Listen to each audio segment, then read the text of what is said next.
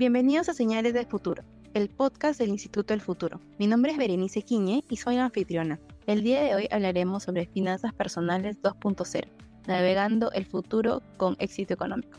Para hablar de este tema estamos con Fátima Jarupe, analista de gestión y planificación estratégica. Es especialista en evaluación de proyectos, es predocente de finanzas en la Universidad Católica y en la UTEC. Actualmente está cursando una maestría en la Universidad de Newcastle de Inglaterra. Bienvenida Fátima, muchas gracias por acompañarnos. Hola Berenice, un gusto acompañarte hoy.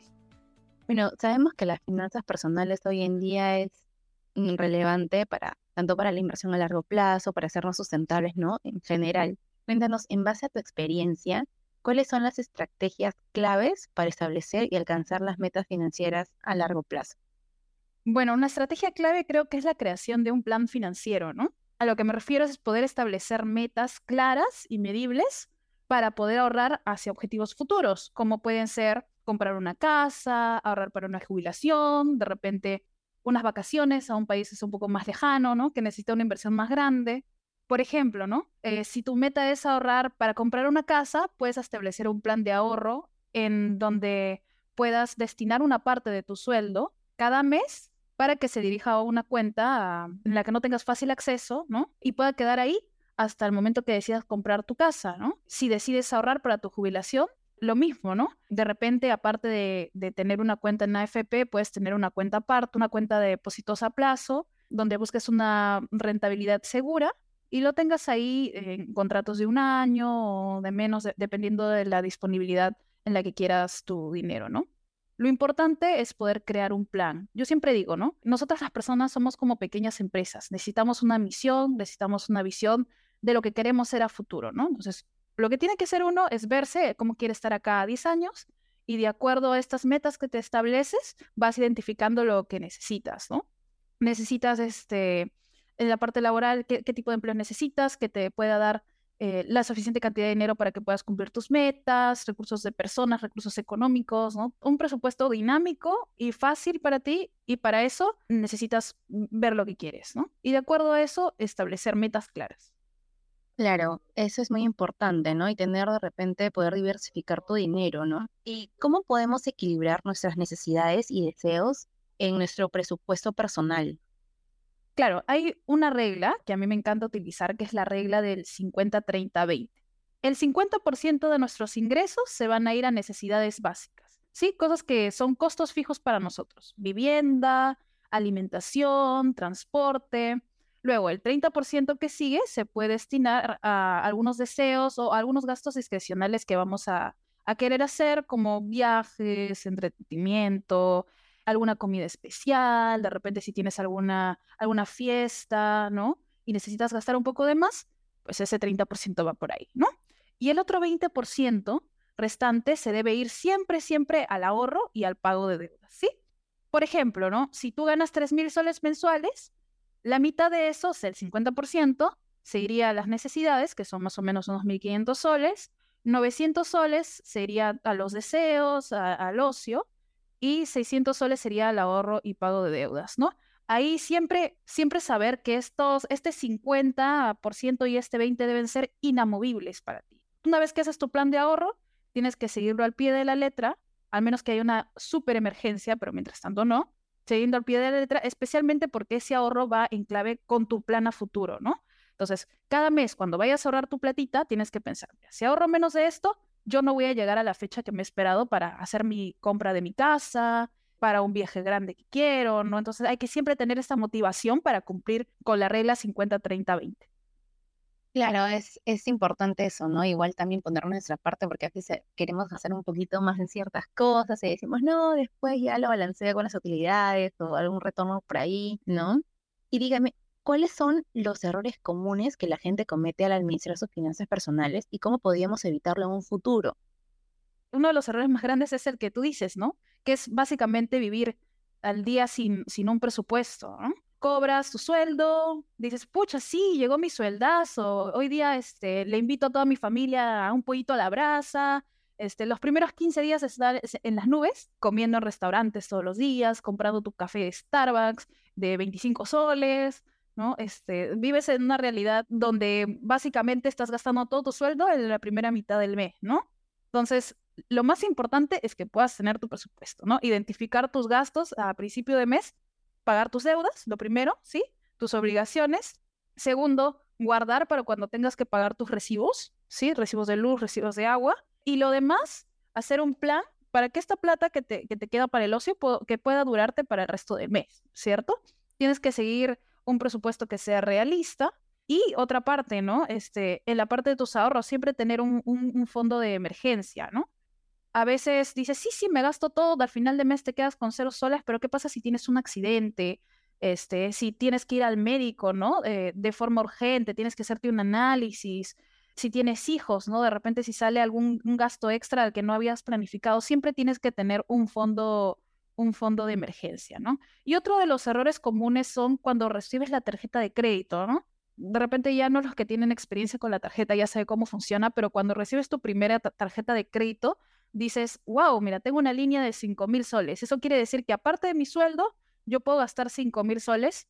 No, no es así, ¿no es cierto? Esta plata o esta línea de crédito que nos da el banco, ¿sí? No es nuestra plata, es plata del banco.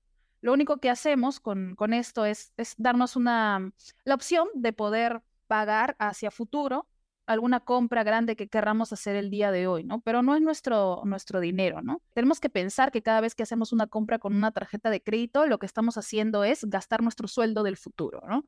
Esa idea siempre, no, no es plata, no es un adicional a nuestro sueldo, es una plata que no es de nosotros y que al final vamos a tener que pagar. Y cuéntanos, en ese caso, ¿cuáles serían las mejores prácticas para ahorrar e invertir de manera efectiva, especialmente en los tiempos de incertidumbre económica? ¿no? bueno, creo que este, uno de los más conocidos, ¿no? Nunca poner todos tus huevos dentro de una sola canasta. Es muy importante poder diversificar lo que tú inviertes, ¿no? Plata paralizada es básicamente perder plata, ¿no? Plata perdida. Todos los años nos hemos dado cuenta que las cosas van subiendo, entonces si tenemos nuestros ahorros ahí en una cuenta de, en una cuenta de ahorros, lo que vamos a hacer es básicamente devaluar nuestra plata futuro, ¿no? Esta platita que tenemos es importante invertirla si no conocemos mucho de instrumentos financieros, de repente en un depósito a plazo fijo, hay cuentas de ahorro, ¿no? Que te dan una rentabilidad. Creo que hasta, hasta el año pasado habían algunas que te daban hasta 3, 3.5% anual. Ahorita he visto eh, depósitos a plazo que te dan hasta 10%, 9% anual, ¿no? Se puede empezar a invertir, ¿no? Si, si sabes un poquito más del tema, de repente en acciones, en bonos o fondos indexados, etc., ¿no? Hay varios instrumentos que nosotros podemos utilizar para poder hacer que nuestra plata camine y no dejarla ahí en posada y que vaya perdiendo su valor, ¿no? Siempre es muy importante, Y también, si ya tienes un fondo bastante grande, sí, tomar en cuenta el, riesgo, si vas a ponerlo a depósitos a plazo, eh, que no supere el valor máximo que cubre la SBS para devolución en caso de que de que los estés poniendo en, en, cajas o cooperativas que no te causan mucha confianza, ¿no? Que son las que más, por el riesgo, más rentabilidad te dan, ¿no?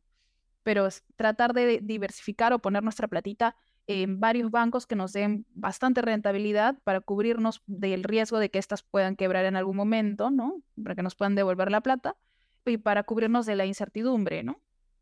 Claro, igual de esta manera también te sirve como colchón para más adelante cualquier este, incertidumbre, pues no, cualquier momento que se pueda suscitar algo de emergencia. Y dinos, ¿cómo podemos desarrollar esos hábitos financieros saludables y mantenernos motivados para cumplir con nuestro pequeño presupuesto personal a largo plazo? Bueno, uno de los, de los que yo utilizo personalmente es el de los débitos automáticos, ¿sí? Llega el sueldo a fin de mes, estás feliz, y de pronto te das cuenta que tienes que pagar el la cable, la luz, el internet, tienes que pagar un montón, el, el, colegio, no sé, tantos gastos que tenemos, ¿no? A veces se hace hasta doloroso en el momento de poder, de hacer la transacción y pagarlo, ¿no? Una forma de evitar esto es simplemente hacer débitos automáticos, ¿no? Configuras en tu aplicación personal, ya me parece que, que la mayoría de aplicaciones de los bancos tiene esto, ¿no? Débito automático y automáticamente se hace el pago apenas en la fecha que tú configures que se realice el pago, ¿no? Y también muy importante, darnos a nosotros la motivación personal de que cada vez que alcanzamos una meta financiera en nuestra vida, si logras ahorrar una cantidad de plata para, no sé, para un viajecito, ¿no? O para comprar tu casita, alguna, o tu carro, te des un un pequeño premio, ¿no? Como salir a un lugar especial o comprar algo que siempre hayas querido comprar, ¿no? Que estaba un poco fuera de tu alcance, ¿no? Esto te va a mantener motivado, ¿no? Y también no hay mayor motivación que verte a ti mismo alcanzar tus, tus metas personales, ¿no? A quien no le emociona el momento en que le entregan las llaves de su, de su primer departamento, ¿no? O le entregan, te entregan tu primer carro, ¿no? Son hitos personales de la vida, ¿no? El dinero, si bien no es el, el fin, ¿no? Pero su correcta planificación sí es el medio para poder hacernos cumplir nuestra, nuestros objetivos a largo plazo y son cosas que nos van a acompañar durante toda nuestra vida. Claro, qué interesante lo que nos estás mencionando ahora, ¿no? Sobre esos hábitos saludables y también como una manera de, diversificar tus ingresos, ¿no? Y esta regla que tú nos mencionas. Muchas gracias, Fátima queríamos este, agradecerte desde ya Instituto del Futuro y que, todos los viernes nos acompañes en estos podcasts, a escucharlos, van a estar en el diario Gestión. No sé si nos quieres agregar algo más. Espero que estos consejos les sirvan a todas las personas que nos están escuchando y sí que sepan que es muy importante que nos eduquemos, sobre todo sobre finanzas, ¿no? Porque es algo muy importante para nuestra vida, para nuestros objetivos, como, como ya dije, ¿no? Y sí, súper contenta de poder compartir esta información con todos ustedes. Claro, y sobre todo que no es difícil, no es como el estereotipo que conocemos, ¿no? Sino es que es un poco más amigable y llevándolo a la vida real en nuestras, cosas personales, ¿no?